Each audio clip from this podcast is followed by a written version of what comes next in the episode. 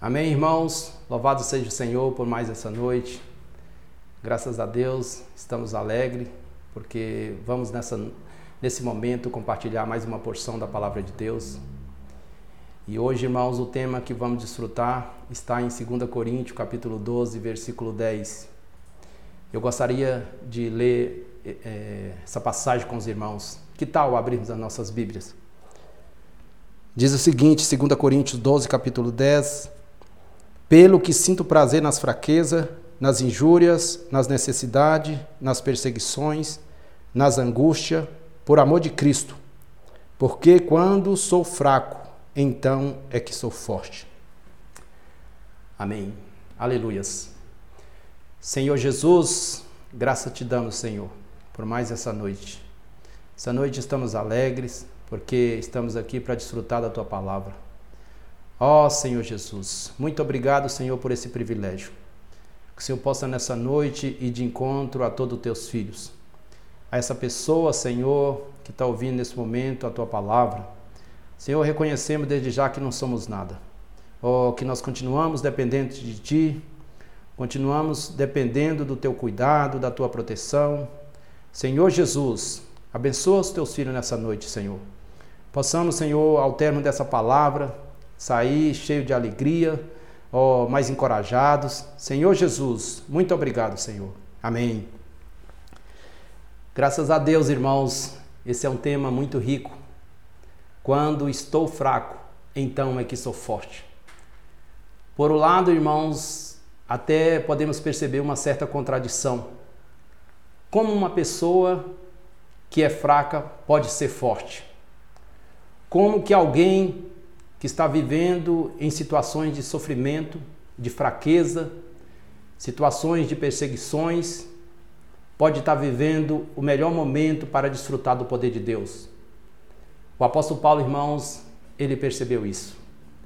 Nos piores momentos da sua vida, nos momentos de maior sofrimento que ele passou, ele conseguiu desfrutar do poder de Deus.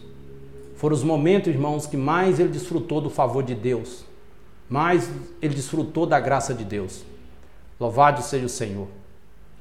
E eu creio, irmão, que é isso que o Senhor quer para cada um de nós. Ao ouvir essa palavra, irmão, que você possa desfrutar desse poder. Aleluias. Quando sou fraco, então é que sou forte. Nós temos o conceito, irmãos, que um servo de Deus uma pessoa que fala por Deus, um ministro de Deus, um apóstolo, é uma pessoa que está sempre forte. É uma pessoa que não passa por situações de fraqueza. É uma pessoa que sabe falar bem, que sabe se expressar bem, é uma pessoa que é eloquente, é alguém que está sempre no espírito. Aí vem a pergunta: e com relação às pessoas que não têm todas essas atribuições? que não tem todas essas qualificações, elas podem ser um servo de Deus? Infelizmente, irmãos, muitos filhos de Deus adotam esse conceito e hoje se acham incapazes de fazer a obra de Deus, se acham que não estão prontos, que a revelação que o Senhor está dispensando não é para eles, que eles não vão ser como tal irmão, que eles não vão conseguir servir numa determinada área. Queridos irmãos, na verdade, em nós mesmos nós não somos capazes. A nossa suficiência, ela vem de Deus. 2 Coríntios 3:5 fala que a capacidade de um ministro vem de Deus, não vem do homem. E nós, irmãos, se quisermos servir o Senhor, se quisermos cooperar com o Senhor aqui nessa terra hoje, nós precisamos ter essa consciência. Precisamos depender do Senhor. Senhor Jesus, é, e é por isso, irmãos, que 2 Coríntios é uma carta extremamente importante para nós. Por meio dessa carta, nós podemos perceber na, na experiência do apóstolo Paulo que, embora ele fosse um apóstolo, uma pessoa muito usada pelo Senhor, ele tinha momentos de fraquezas. Podemos ver isso também na experiência do Senhor Jesus, quando ele esteve aqui na terra exercendo o seu ministério, ele se encarnou e ele passou pelas mesmas fraquezas que nós passamos hoje. Ele passou por tentações, só irmãos com um diferencial. Ele venceu todas as coisas. Aleluias. Graças a Deus. Mas e daí, irmãos? Qual é o padrão para uma pessoa é, ser um ministro, um apóstolo, um servo de Deus? Há um padrão? O verdadeiro servo de Deus, irmãos, é alguém que se coloca sob a restrição de Deus. Aparentemente, irmãos, ele é fraco, porque ele está restringido pelos irmãos, pela igreja. Mas é aí, irmãos, que ele é forte, porque ele depende de Deus. Ele dá espaço para o Senhor. E é isso que o Senhor quer de cada um de nós. Que nós venhamos, irmão, depender dele. Um ministro de Deus, irmãos, é acima de tudo um servo. Alguém que tem um Senhor. Alguém que está encabeçado. Eu gosto muito da experiência de Davi. É, o Salmo 23, versículo 1 diz o seguinte: O Senhor é o meu pastor e nada me faltará. Que salmo maravilhoso, né, irmãos? Nós desfrutamos recentemente muito desse, desse salmo. E olhando para a experiência de Davi, Davi ele não ele conhecia muito bem sobre a questão do pastoreio. Na verdade, desde a sua infância ele cuidava de ovelha, então ele sabia muito bem o que que é pastorear ovelhas. Só irmãos que Davi, é, quando ele quando ele estava diante do Senhor, ele não se considerava como um pastor ele se considerava como uma ovelha. É por isso que ele fala: O Senhor é o meu pastor e nada me faltará. Talvez a gente fica perguntando por que Davi se tornou uma pessoa tão, tão usada por Deus, uma pessoa que Deus tornou grande, fez tantas coisas. É só olharmos, irmãos, para a postura de Davi. Davi ele era menosprezado, até os seus familiares não via nenhum valor nele. Mas na sua consciência, irmãos, ele tinha a certeza que ele não era nada, mas ele tinha alguém que podia tudo na vida dele. Foi por isso que ele matou um leão defendendo ovelhas, venceu Davi, é, Golias. Por quê? Porque ele se considerava fraco. Mas no momento, irmãos, que ele tinha essa postura, ele dava espaço para Deus usá-lo. Que nós, irmãos, possamos ganhar esse, esse sentimento. Sempre nos considerar como fraco. Não confiar em nós mesmos. Senhor Jesus. Então, irmãos, é, quando nós somos fracos, é aí que nós podemos ser fortes. E se a gente for olhar, irmãos, esse sempre foi o desejo de Deus. Quando Deus criou o homem, colocou o homem ali no jardim, a única virtude, irmãos, que Deus exigiu do homem não foi é, humildade, não foi bondade, não foi amor, foi obediência. Quando Deus criou o homem, irmãos, e ele o colocou lá no jardim, Deus disse ao homem: Ó, oh, eu criei tudo aqui para você. Você pode comer de tudo que está aqui. Você. A ideia é que você seja feliz nesse ambiente. Eu fiz tudo para você. Só que há uma árvore ali no centro do jardim. Do fruto daquela árvore você não pode comer. Por um lado, irmãos, quando Deus se refere àquela árvore ali no centro do jardim, a árvore do conhecimento do, mal, do bem e do mal, fosse era como se Deus estivesse querendo falar para o homem: Eu criei tudo para você, eu quero te abençoar, mas você precisa se submeter a mim. Você precisa estar no centro da minha vontade. A minha vontade para você é boa, é perfeita e é agradável. Então, irmãos, esse sempre foi o desejo de Deus. Deus nos criou para vivermos debaixo da Sua vontade, para dependermos deles. Aleluias. Ó oh, Senhor Jesus. Agora, irmãos, o que fazermos para estarmos dentro desse padrão é, sermos um servo de Deus, é, desfrutarmos desse poder que o Senhor tem hoje para nós. Estarmos debaixo da restrição de Deus. Primeiro ponto, irmãos, e eu creio que é o fundamental.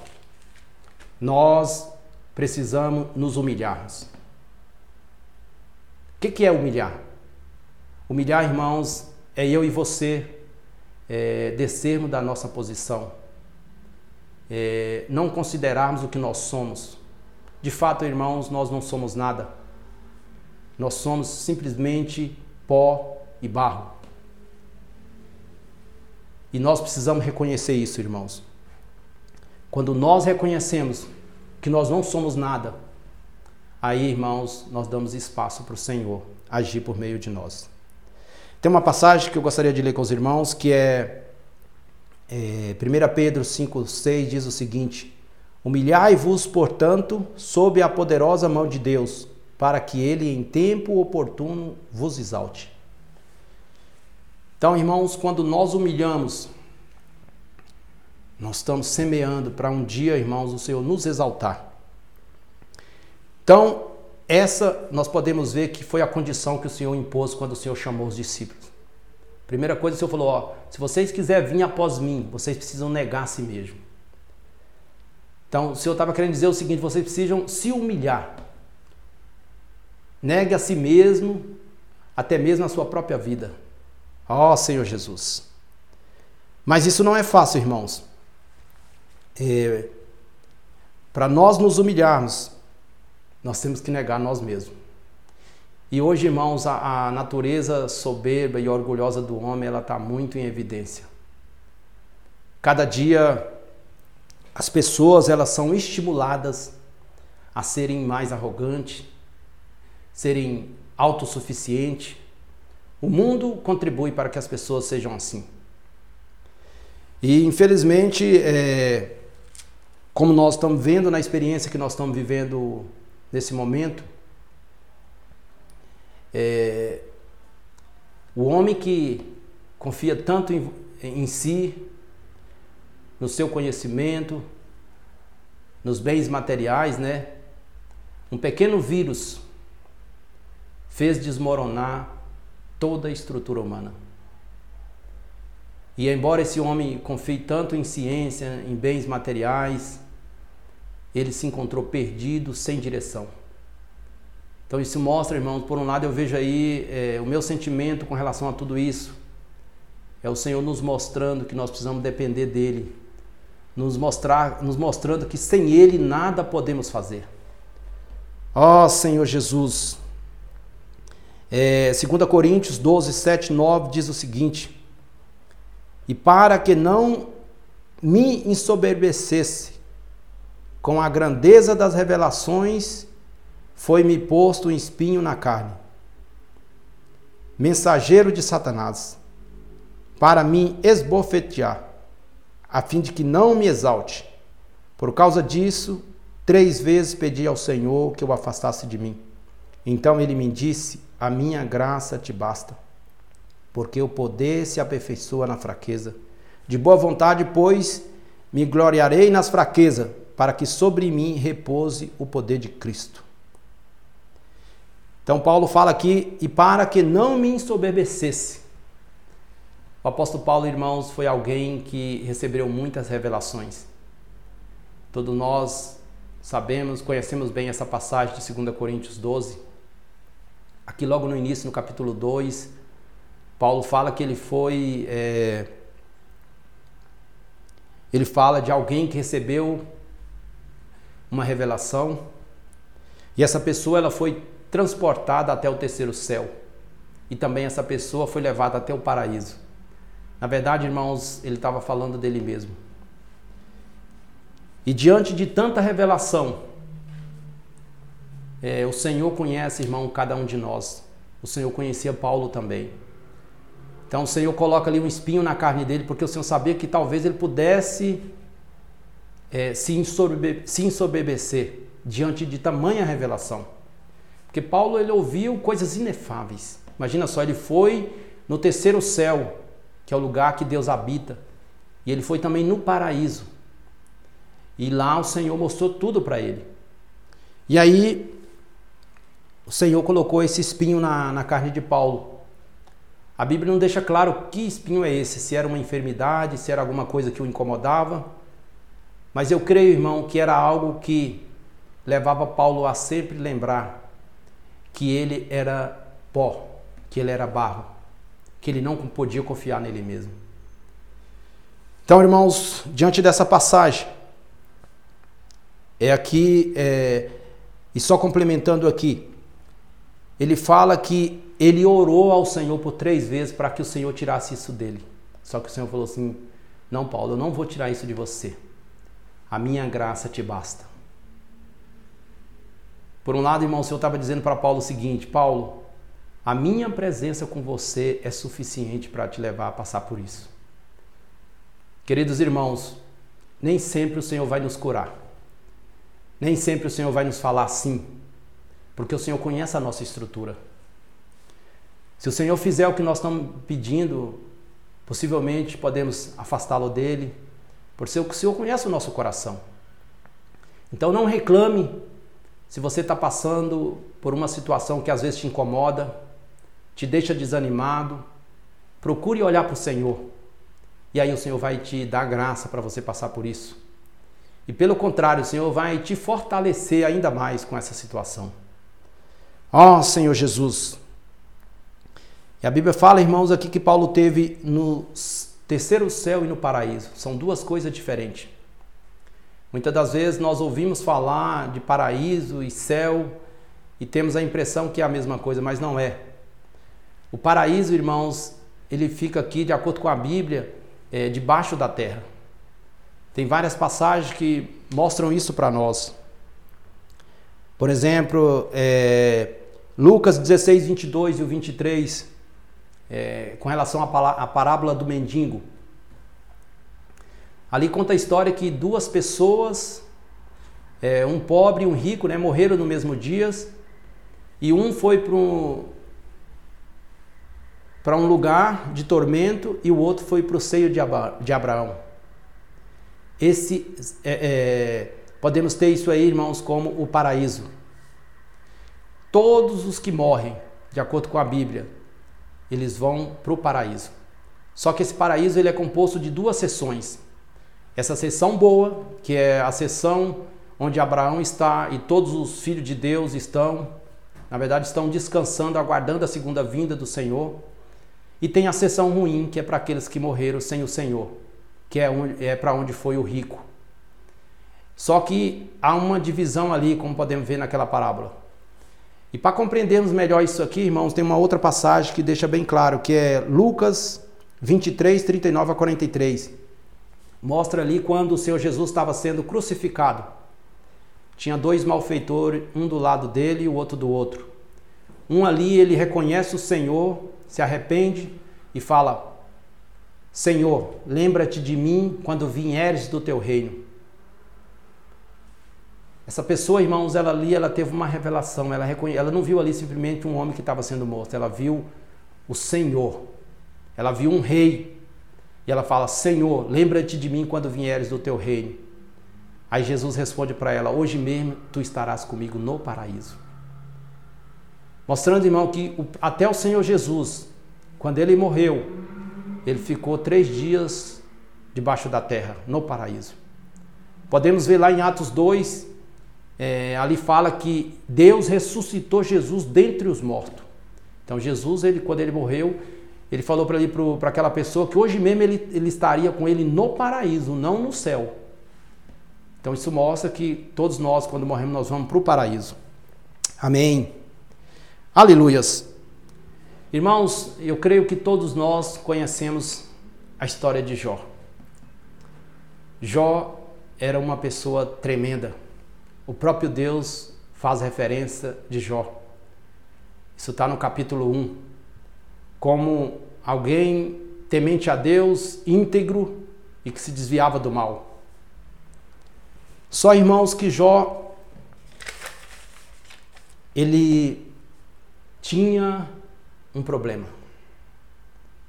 Jó, ele tinha algo que, que não agradou a Deus. Você sabe qual era o único problema que Jó tinha? O único defeito que Jó tinha? Jó, irmãos, por ele, se considerar temente a Deus, alguém dedicado a Deus, uma pessoa íntegra, ele se orgulhava disso. Isso enchia ele de orgulho. E um dia, irmãos, a Bíblia diz que Deus resolveu tratar com esse problema de Jó. Todos nós conhecemos bem a, a, a história de Jó. E um dia Deus resolveu tratar com essa situação. E Deus permitiu que Jó vivesse é, um, um período de deserto na vida dele. Algo que eu não desejo para ninguém. São 42 capítulos. É, dos primeiros 40 capítulos, Jó se apresenta esperneando, se justificando é, diante de Deus. Jó, ele começa a falar para Deus, a se justificar que ele não merecia aquilo, que ele era uma pessoa boa, que ele não fazia mal a ninguém, que ele era uma pessoa íntegra. E isso, irmãos, não agradou a Deus. Porque de uma certa forma Jó estava expondo a sua soberba espiritual. Porque ele fazia essas coisas e isso orgulhava ele, então realmente mexeu com o ego de Jó. E Deus, irmãos, ficou em silêncio em todo esse período. Por um lado aqui, irmãos, eu aprendo uma coisa.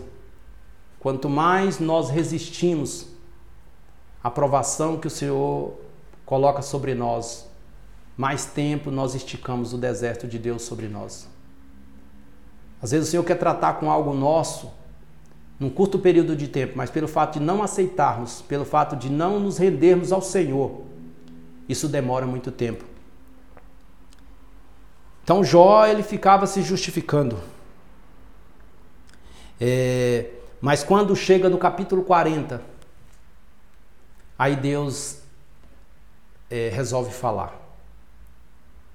Aí Deus faz uma pergunta para Jó: Jó, onde tu estavas quando eu coloquei os alicerces da terra? Aí, irmão Jó começa a voltar, começa a cair em si. Ele começa a voltar é, para a sua situação de criatura, para sua posição de criatura, de pó, de barro. Ó oh, Senhor Jesus, então, irmãos, e aí Jó, irmãos, no capítulo 42, ele fala algo interessante. Ele fala assim: Os meus olhos. É, antes eu só ouvia falar do Senhor, mas agora os meus olhos te veem. Isso é muito rico, irmãos. Então, Jó, até então, Jó não conhecia o Senhor. E por causa disso ele se orgulhava. Então, a partir desse momento, irmãos, que Jó quando Deus expõe quem era Deus e quem era Jó, Jó se quebranta. E a partir daí, irmãos, Deus põe fim na aprovação de Jó. Então, irmãos, quando nós nos humilhamos, quando nós nos aquebrantamos, aí, irmãos, o Senhor põe fim na, na situação que Ele está nos levando a passar. Se o Senhor está te levando a passar por situações difíceis, é porque Ele quer tirar algo de você. É porque ele quer tratar você em algum ponto. E Jó, ele demorou para perceber isso. Mas amém, porque Jó percebeu. Graças a Deus.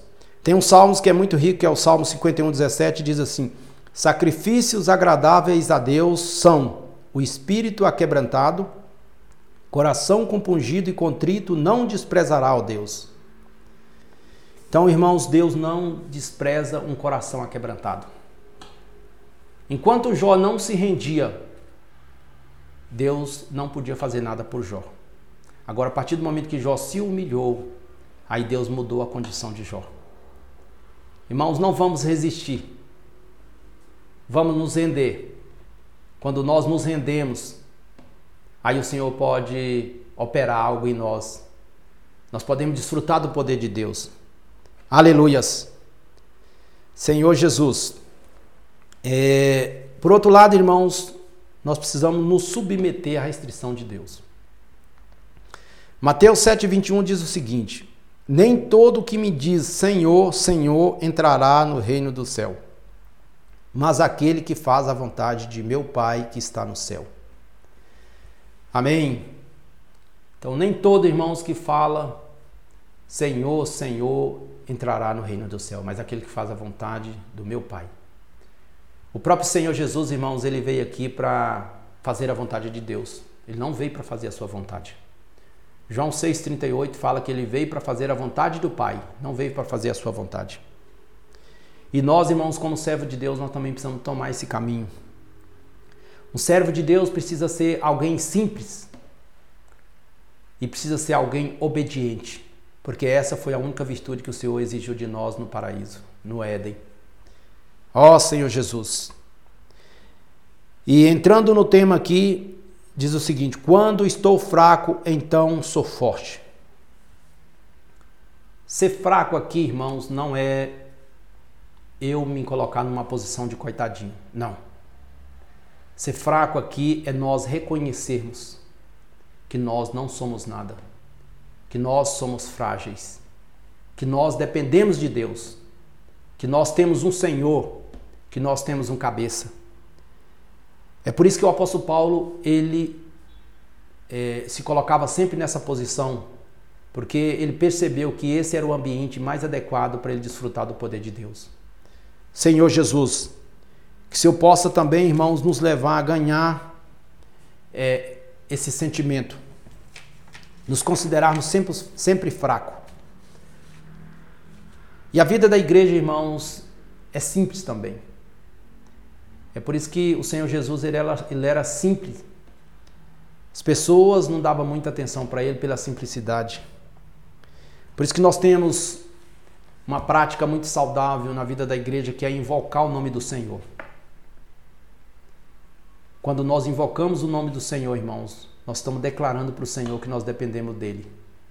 Invocar o nome do Senhor não é um mantra, não é uma, é, uma palavra mágica. Não.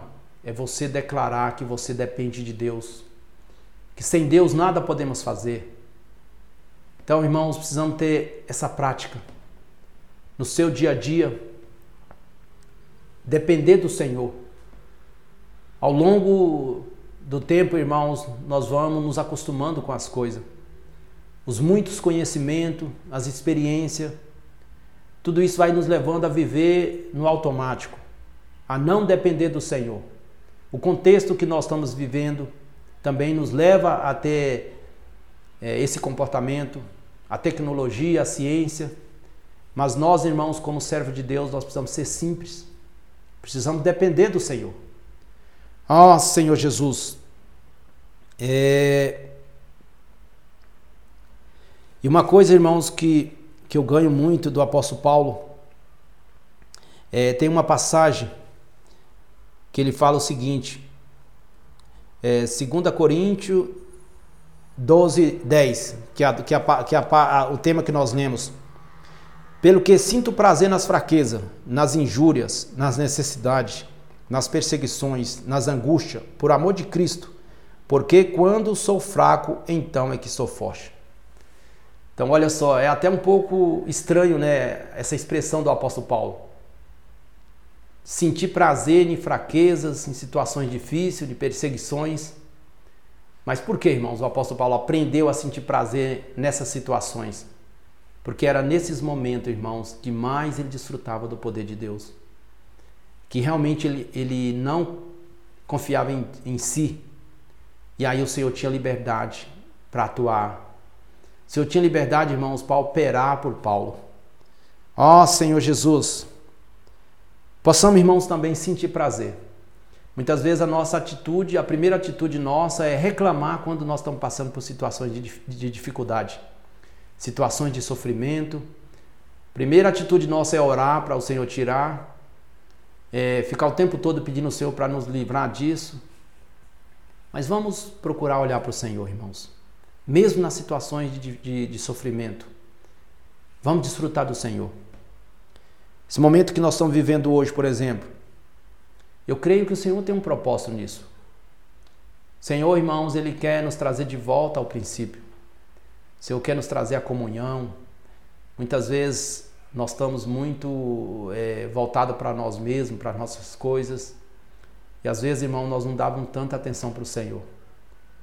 E o Senhor, irmão, está nos dando a oportunidade de nós termos viver mais de comunhão, viver mais próximo com Ele, dependendo mais dele. Amém? Ó oh, Senhor Jesus. E aqui, é, em 1 Coríntios capítulo 2, versículo 1, ele fala assim, Eu, irmãos, quando fui ter convosco, anunciando-vos o testemunho de Deus, não o fiz com ostentação de linguagem ou de sabedoria. Olha só. Paulo, irmãos, quando ele ia ter com os irmãos, ele realmente era alguém que dependia do Senhor, ele ia na simplicidade. Porque uma pessoa simples, irmão, ela depende de Deus. É o Senhor que faz a obra. O Senhor vai agir de acordo com aquele momento.